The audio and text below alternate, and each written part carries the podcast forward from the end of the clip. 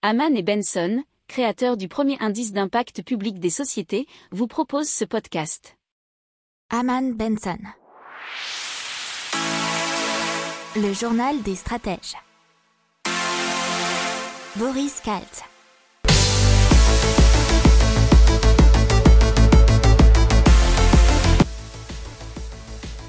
Bonjour à tous et bienvenue dans le journal des stratèges pour un recap spécial hydrogène où on va vous parler de Ineos, de stations à hydrogène à Auxerre, d'avions à hydrogène, de Renault et notamment de Nicolas Motor. Allez, on commence tout de suite avec Ineos et Ineos qui va investir 2 milliards d'euros dans l'hydrogène vert et cela notamment en Belgique. Alors le montant total sera utilisé en Europe sur une période de 10 ans. Les projets pour la Norvège et l'Allemagne ont déjà été définis alors que la Belgique est en lice pour un projet plus important. Des investissements sont également prévus en France mais aussi au Royaume-Uni. Alors selon Ineos, il s'agit du plus gros investissement jamais réalisé en Europe dans des projets d'électrolyse pour la production d'hydrogène vert. Et là je sais que l'IA veut nous expliquer ce que c'est l'hydrogène vert. Je me lance. L'hydrogène vert est produit par l'électrolyse de l'eau. L'électricité utilisée à cet effet est produite à partir de sources renouvelables. Ce combustible est considéré comme l'un des meilleurs outils pour rendre l'industrie neutre en CO2, car il n'émet que de la vapeur d'eau et est donc beaucoup plus propre que les combustibles fossiles. Voilà, merci pour la précision. Et donc la première unité Ineos a été construite et une usine d'électrolyse de 20 MW en Norvège produira de l'hydrogène propre par électrolyse de l'eau alimentée par de l'électricité sans carbone. En Allemagne, Ineos prévoit de construire une usine d'électrolyse de 100 MW sur son site de Cologne. Un autre giga-projet plus grand que celui de l'Allemagne suivra, mais le lieu n'a pas encore été décidé et c'est là que la Belgique est une prétendante en raison de nombreux sites d'Ineos.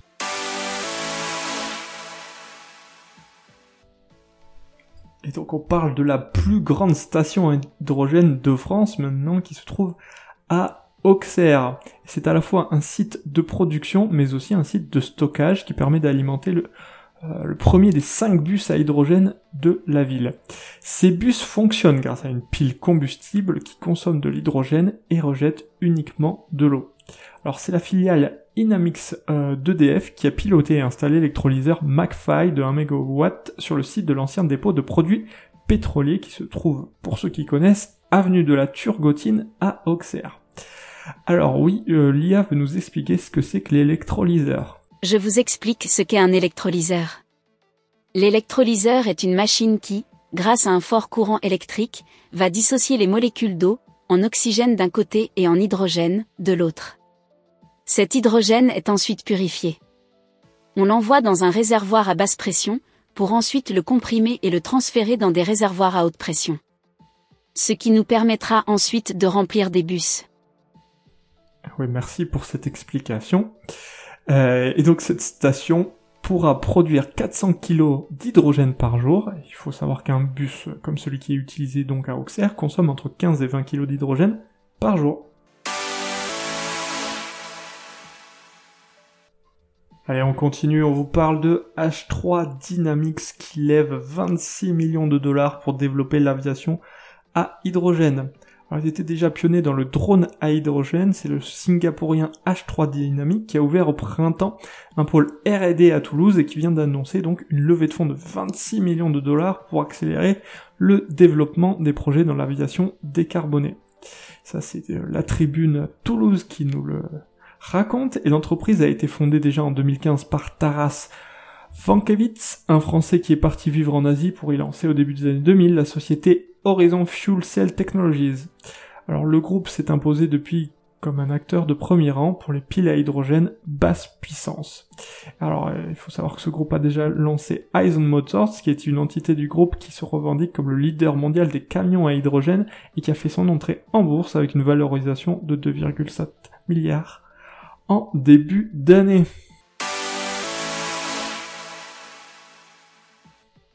On continue dans la course à l'hydrogène et surtout avec Renault, puisque dans le cadre de sa nouvelle coentreprise IVIA, qui a été créée en partenariat avec la société américaine Plug Power, Renault dévoile le Master Van H2 Tech.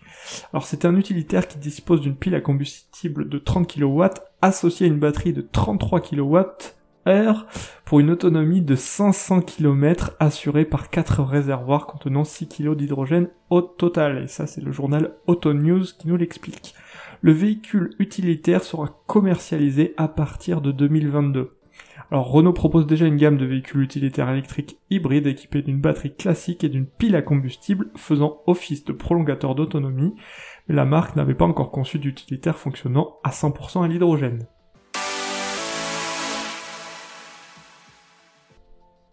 On continue avec euh, le transport de marchandises et surtout donc les camions de Nicolas Motor euh, et des camions à hydrogène qui sont prévus pour 2023 puisqu'ils viennent de signer un partenariat avec la société de transport PGT en leur louant 100 camions à hydrogène Nicolas Trey FCEV.